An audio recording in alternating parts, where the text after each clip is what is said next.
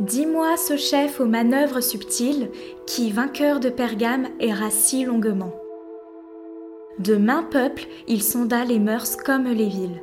Il souffrit mille maux sur l'humide élément pour conserver sa vie et ramener sa troupe.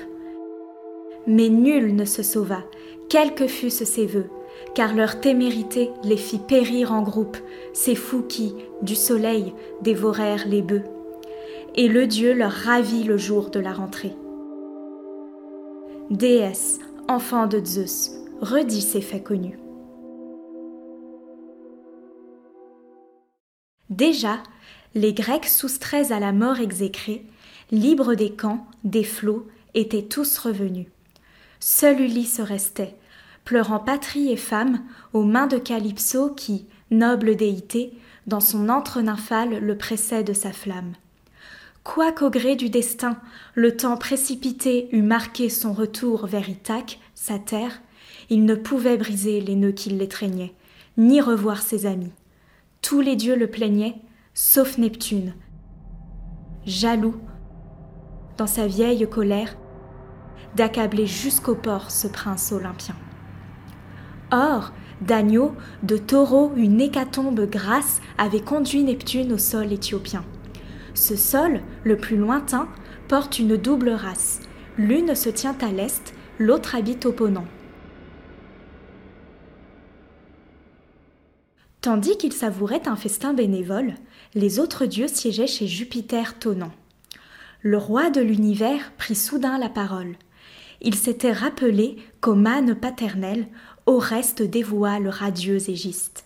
S'étant donc souvenu, Zeus dit aux immortels Hélas, à nous blâmer combien l'homme persiste. Tout le mal vient, dit-il, de la céleste cour. Mais en dépit du sort, l'orgueil fait sa misère. Ainsi, malgré le sort, Égiste prend naguère sa femme au fils d'Atrée et le tue au retour. Son châtiment certain, il le savait d'avance par le bourreau d'Argus, Hermès, notre envoyé.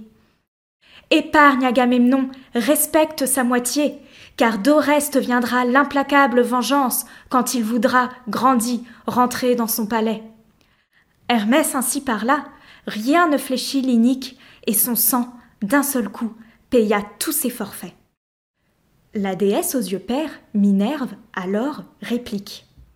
Ô mon père, ô Chronide, arbitre souverain, certes, Égiste a péri d'une mort méritée, périsse ainsi quiconque agira de ce train.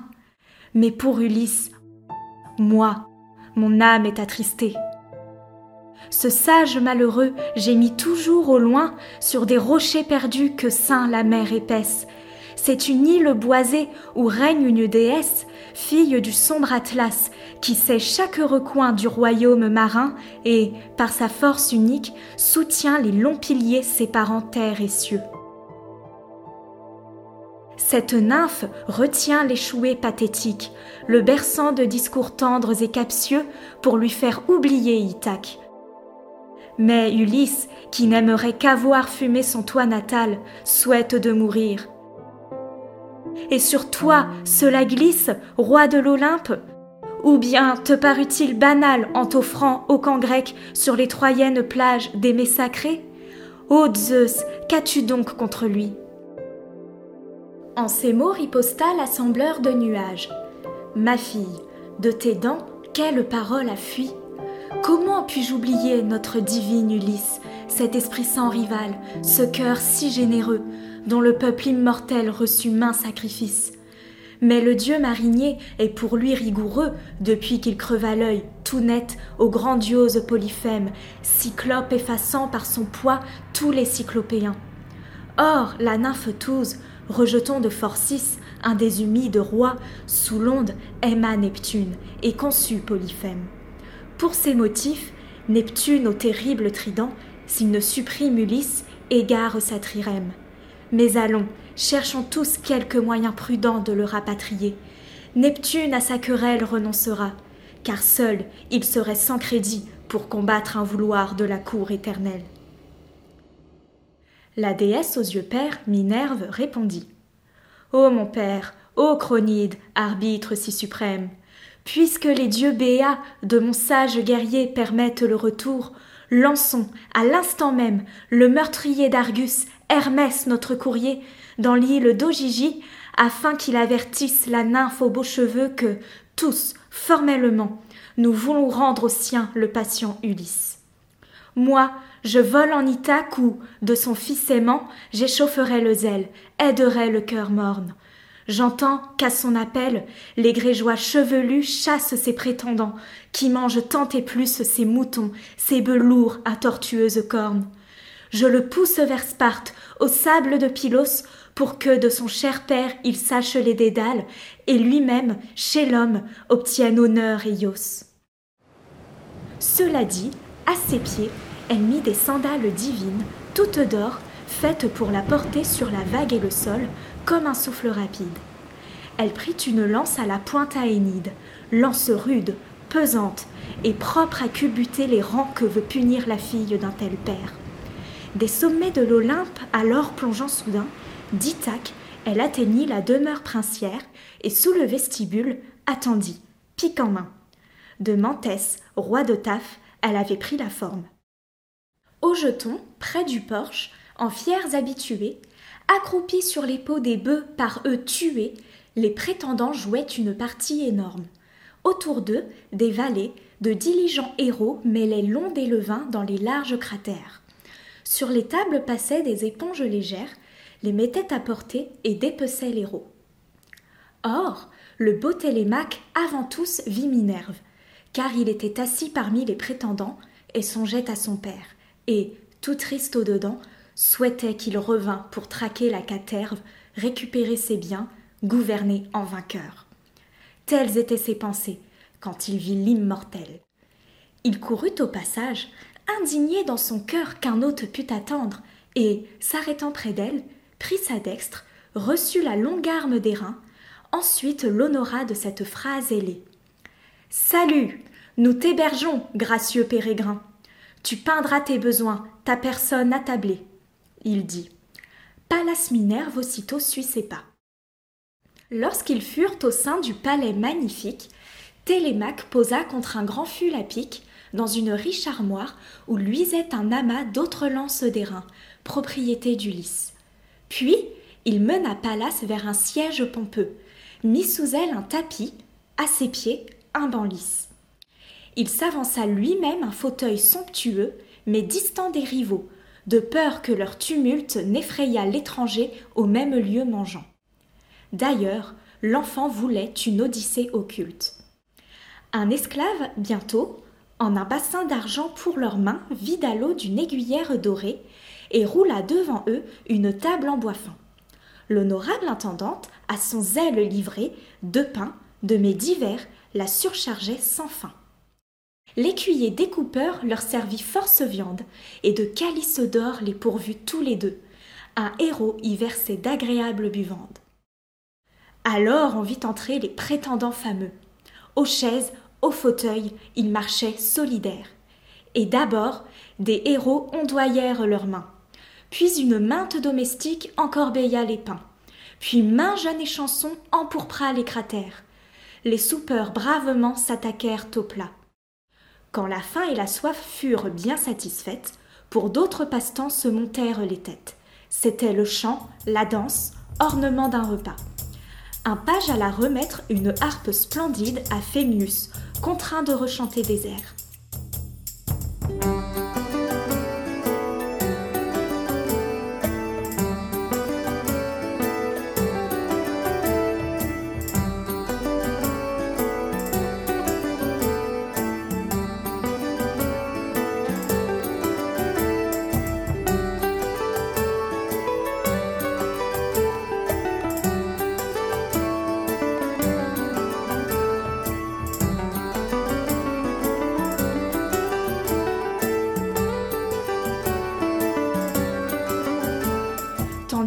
Préludait par un rythme limpide, Télémaque, penché vers la dive aux yeux pères, l'entretint doucement, craignant quelque cynique.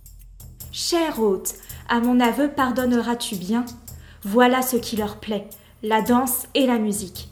C'est aisé quand d'autrui l'on écume le bien, le bien d'un trépassé, dont le squelette craque au vent, en terre ferme ou roule au flot trompeur. Certes, s'il le voyait tout à coup dans Ithaque, il préférerait tous être habile coureur que pourvu d'or sonnant, vêtu d'habits de fête. Mais, je l'ai dit, Ulysse eut un sombre trépas. Nous n'avons qu'à gémir, dû la voix d'un prophète affirmer son retour. Il ne reviendra pas. Mais allons, réponds-moi, parle sans stratagème. Qui donc es-tu? Quels sont tes parents, ton berceau? Quelle nef t'a porté? Comment ceux du vaisseau t'ont-ils mis en Ithaque et qui sont-ils eux-mêmes? Car je ne pense pas qu'à pied tu sois venu. Tout cela, franchement, dis-le pour ma gouverne.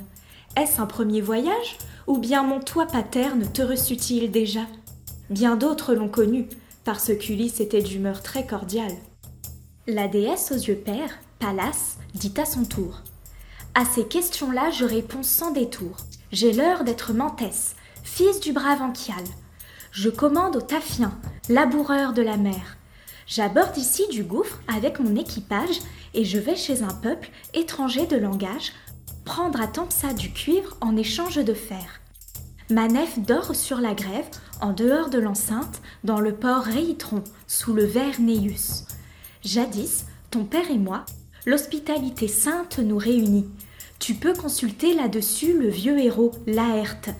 On dit qu'il abandonne à tout jamais la ville et, constamment peiné, vit seul à la campagne avec la vieille bonne qui lui sert son repas quand il s'est bien traîné parmi les cèpes touffus de sa glèbe féconde.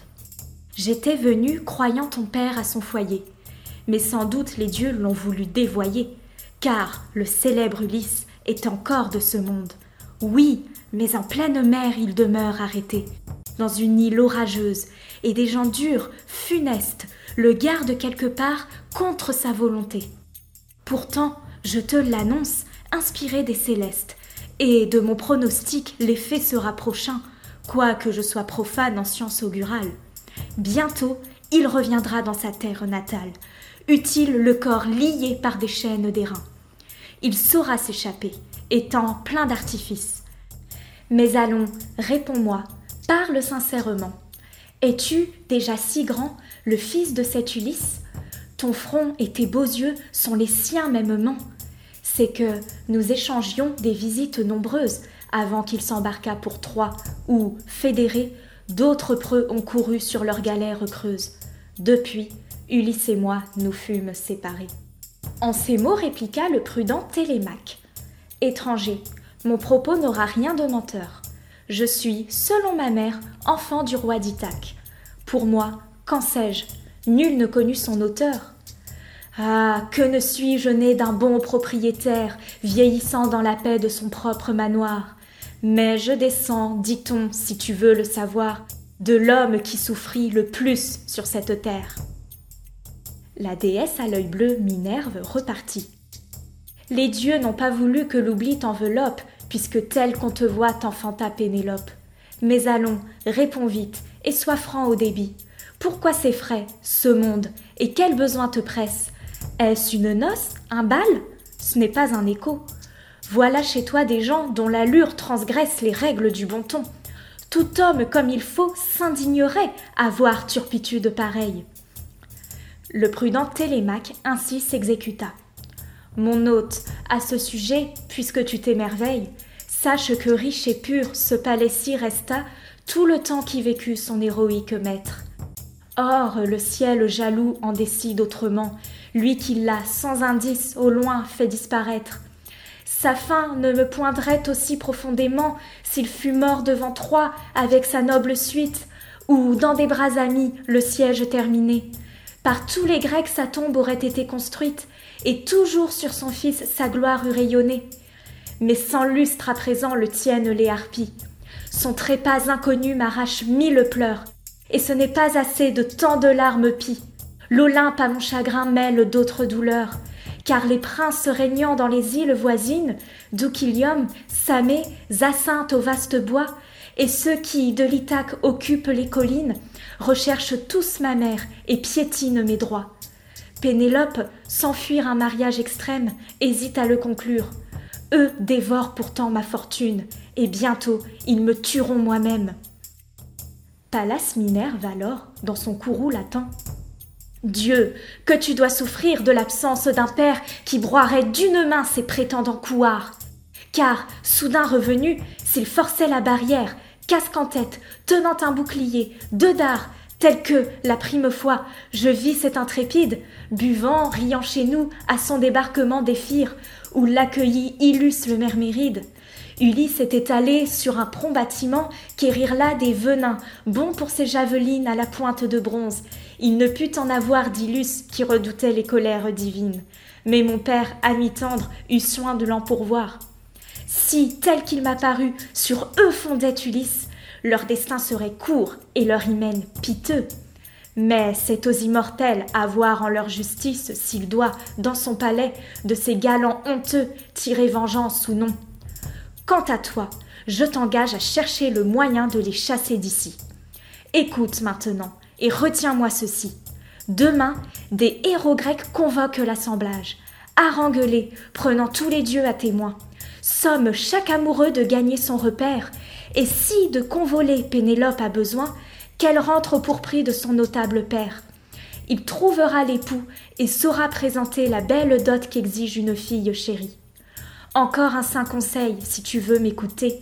Sur une bonne nef, par vingt rames servies, cours rechercher ton père, indécouvrable absent.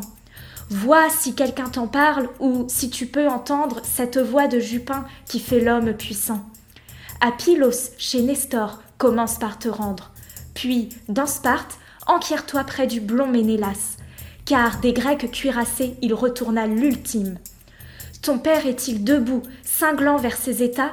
Tu dois attendre un an, malgré ton deuil intime. Mais s'il est reconnu qu'enfin il a péri, dès lors, en vérité, ralliant tes murailles, érige son tombeau, fais-lui des funérailles comme il convient, et donne à ta mère un mari. Tous ces soins achevés de manière efficace, dans ton cœur, ton esprit, tu détermineras les moyens de tuer les prétendants sur place, par ruse ou franchement, car il ne te sied pas de jouer au bambin. Tu n'es plus si timide. Ignores-tu qu'Oreste acquis un haut renom en poignardant Égiste, immolateur perfide de son père adoré, l'inclite Agamemnon? Toi donc, ami, beau, grand, ainsi que je t'admire, sois brave pour passer à la postérité. Moi, je vais retrouver mon rapide navire et mes gens, que sans doute émeut ma tardité. Songe à tous mes avis, et montre-toi capable. Le prudent Télémaque ajouta sur ce point Étranger, tu parlas dans un but secourable, comme un père à son fils. Je ne l'oublierai point. Mais allons, reste encore, de ton temps quoi qu'avare. Après un bain utile, un bienfaisant repos, tu rejoindras ta nef, muni, le cœur dispo, en souvenir de moi, d'un don superbe et rare, tel qu'en offre à son hôte un hôte chaleureux. La déesse aux yeux pères, Minerve, à cet invite Cesse de m'attarder, je dois repartir vite. Mais daigne mettre à part ton cadeau généreux, afin qu'en ma patrie, au retour, je l'emporte. Si précieux qu'il soit, le mien ira de pair. Minerve, en achevant, disparut, et dans l'air fila comme un oiseau. Mais d'une âme plus forte, elle arma Télémaque et doubla les élans de son cœur filial. Lui, secoué de reste, eut peur, car il flairait un visiteur céleste. Aussitôt, l'air divin, il joignit les galants. En cercle, ils écoutaient l'élu de Calliope chantant le dur retour que Minerve Pallas, à la chute de Troie, aux Grecs fournit, hélas. L'enfant d'Icarius, la chaste Pénélope, du palier de sa chambre entendit ces beaux vers. Vite, elle descendit les marches attenantes, non seule assurément, mais avec deux suivantes. Lorsque l'auguste femme approcha des pervers, s'arrêtant sur le seuil de la solide salle, elle cacha ses traits sous son voile éclatant. À ses côtés veillait chaque serve loyale. Alors, au noble aide, elle dit, sanglotant. Fémius, tu connais d'autres récits magiques, exploits d'hommes, de dieux, familiers aux chanteurs. Donc, sieds-toi, disant un durant que, pacifique, ceux-ci boiront, mais trêve à ces chants destructeurs qui me brisent toujours le cœur dans la poitrine. Mes chagrins personnels demeurent sans égaux. Je pleure un front d'élite, en mon Saint Jean Racine lettre, honneur de l'Hélade et du pays d'Argos. En ces mots intervint le prudent Télémaque. Mère, pourquoi gronder la haie harmonieux d'obéir à sa veine? Aux luttes qu'on ne s'attaque qu'on blâme plutôt Zeus des cœurs ingénieux, éternel suggesteur selon sa convenance. Fémius peut des Grecs chanter le triste sort, car la foule applaudit toujours de préférence le chant qui le dernier excita son transport. Donc, de calme et de force, arme-toi pour l'entendre. Ulysse du retour n'est pas le seul frustré. Sous Troie aussi mourut plus d'un brave illustre. Mais, chez toi remontant, active, va reprendre ta toile et tes fuseaux, puis régir d'un coup d'œil tes servantes. Parler sera l'œuvre des hommes, et la mienne avant tout. Je commande où nous sommes. Pénélope, interdite, abandonna le seuil, retenant de son fils la parole sensée. Elle revint en haut, dans le même appareil, et pleura son époux jusqu'à l'heure avancée où Pallas, sur ses yeux, versa l'heureux sommeil.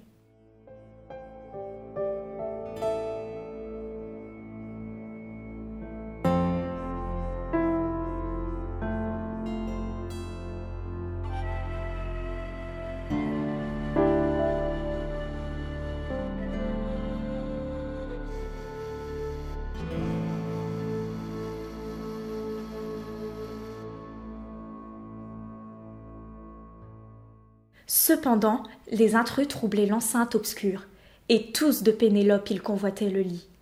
A donc l'enfant royal, dont le sens ne faiblit.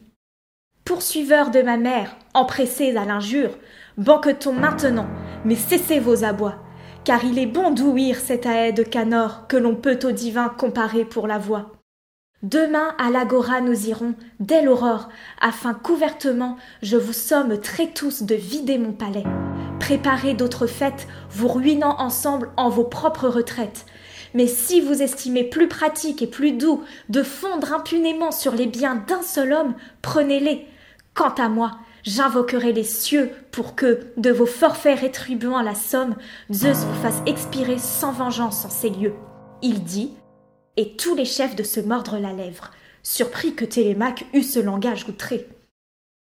Soudain, Antinous, par Eupite engendré, Télémaque, des dieux tu tiendras cette fièvre d'éloquence subite et d'aperçu hautain.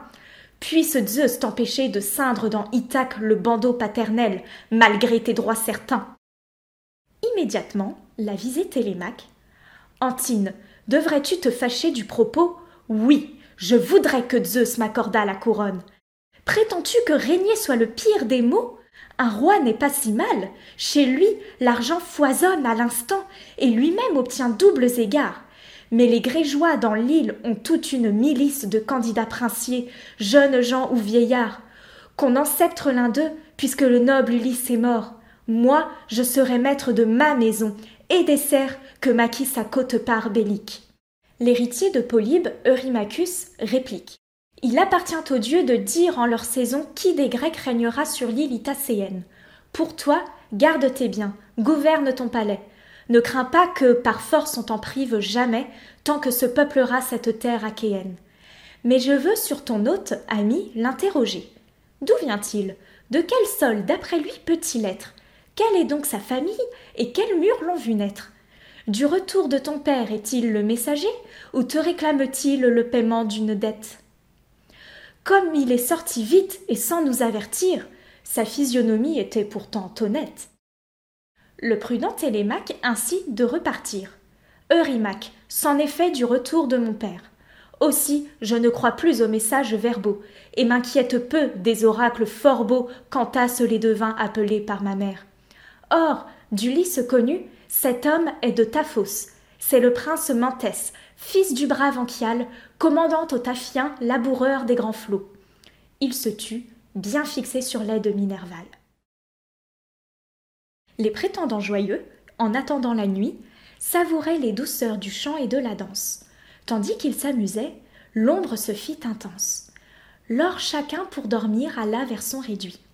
Télémaque, à son tour, l'âme tumultueuse, gagna pour se coucher le haut appartement qu'il occupait au fond du riche bâtiment. Avec lui, torche en main, marchait la vertueuse Euryclée, enfant d'Ops issue de Picénor. Elle était dans sa fleur lorsque jadis Laerte, au prix de vingt taureaux, l'acheta de son or. D'honneur comme sa femme, il l'a voulu couverte, mais respecta son lit en époux réservé. Donc elle l'éclairait, et se montrait accorte plus qu'aucune envers lui, l'ayant seule élevée. Quand de la belle chambre elle eut ouvert la porte, il s'assit, enleva sa robe au fin duvet, et la remit aux mains de la soigneuse vieille. Eurycléa, l'étoffe arrangée à merveille, la suspendit au mur près du brillant chevet. Puis, sortant, tira lui par l'anneau d'argyrose et lâcha du levier le mobile cordon. Lui, jusqu'au jour, nanti d'une molle toison, rumina le trajet que Pallas lui propose.